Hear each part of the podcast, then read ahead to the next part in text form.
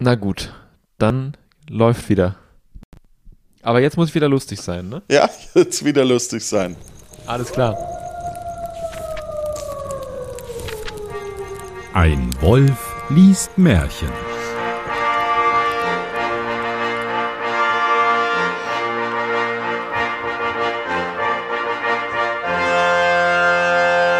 Hallo und herzlich willkommen zu einer weiteren Ausgabe von Ein Wolf liest Märchen. Mein Name ist Johannes Wolf und ich lese ein Märchen. Damit ich das nicht alleine tun muss, habe ich heute einen ganz besonderen Gast bei mir und zwar Stefan Raab. Hallo Stefan.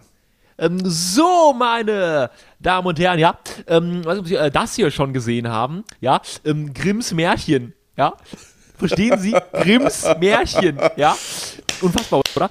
Ähm, äh, ja, äh, Dankeschön, ähm, äh, ich drücke jetzt mal hier einen Knopf, ja, Die Ja. Mutter muss. Was? also den, den, den Pieper haben wir in der Online-Version rausgeschnitten, weil wir die Rechte nicht haben, weißt du? Darum Ach ist so. immer Piep und dann lacht das Publikum. Okay, Ähm, äh, so, ich, Elton, welches Märchen hast du denn ähm, heute, ja, ähm, mitgebracht? äh, ich habe vor allem äh, den, den ähm, deinen Showgast äh, Jan Giesmann mitgebracht, der sich hier versucht als Stefan Raab-Imitator.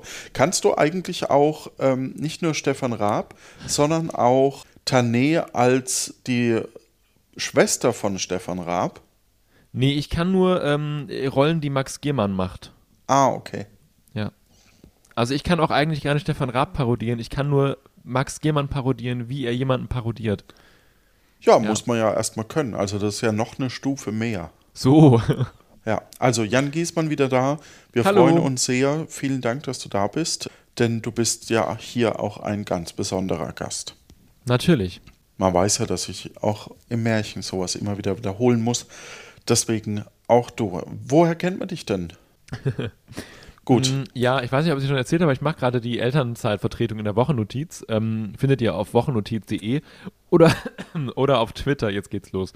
Oder auf Twitter unter Wochennotizen. aber ich habe auch ein bisschen das Gefühl, ich bin in letzter Zeit immer mehr Gast in Podcasts, als ich wirklich Podcaster selber bin. Ah, das ist ja cool. Ja. Und was machst du so? Äh, pff, Dies, das?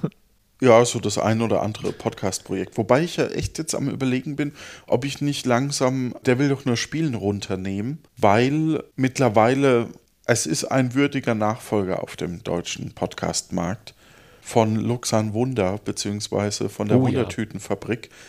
So, Großartig. dass dieses, dieses neun Jahre alte Format von mir im Grunde genommen langsam, ne? Obsolet werden lässt. Oh, ja. Auch wenn natürlich eins der größten Highlights ähm, die erste Folge mit dem Suizidpot war. Naja, egal. Ja, großartig. Ja, lass uns anfangen. Du hast bestimmt wieder ein ganz, ganz, ganz tolles, exquisites, spezial gelagertes Märchen mitgebracht. Was ist es denn heute? Die 162, der kluge Knecht. Das klingt großartig. Fang mal an zu lesen. Ich muss auf Toilette, damit wir den Käse hier schnell durchkurbeln. Wie glücklich ist der Herr und wie wohl steht es mit seinem Hause, wenn er einen klugen Knecht hat, der auf seine Worte zwar hört, aber nicht danach tut und lieber seiner eigenen Weisheit folgt. Ein solcher kluger Hans ward einmal von seinem Herrn ausgeschickt, eine verlorene Kuh zu suchen. Er blieb lange aus, und der Herr dachte, der treue Hans, der lässt es sich in seinem Dienste doch keine Mühe verdrießen.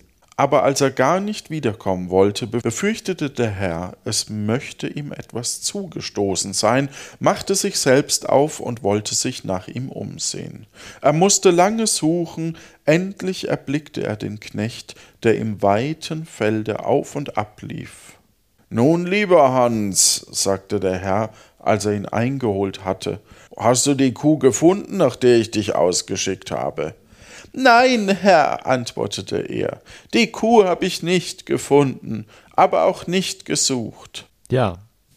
Abmahnung, würde ich sagen. Ja, Arbeitsverweigerung, ne? Ja, genau. Aber bestimmt hat er eine tolle Erklärung, warum er die nicht gesucht hat. Hör, hören wir mal kurz rein. Was hast du denn gesucht, Hans?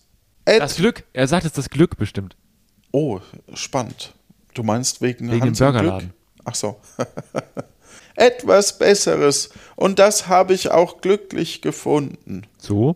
Was ist es, Hans? Drei Amseln, antwortete der Knecht. Leider verloren.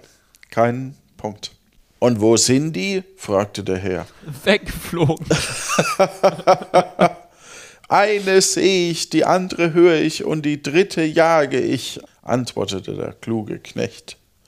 Nehmt euch daran ein Beispiel, bekümmert euch nicht um eure Herren und seine Befehle, tut lieber, was euch einfällt und wozu ihr Lust habt, dann werdet ihr ebenso weise handeln wie der kluge Hans. Das war's? Das war's. Ja. Du wirst zwar nichts zum Essen haben, weil dich niemand bezahlen wird, aber Du hast drei geile Amseln. Du hast drei geile Amseln. Ja, na gut, im Grunde genommen ist es wie beim Podcasten, ne? Man macht, was man tut, hört auf niemanden und, Aber niemand hört's. Und es gibt kein Geld. und es gibt kein Geld. In diesem Sinne, bis zum nächsten Mal bei Ein Wolf liest Märchen. Tschüss. Bis dann, gute Zeit, ne? Tschüss.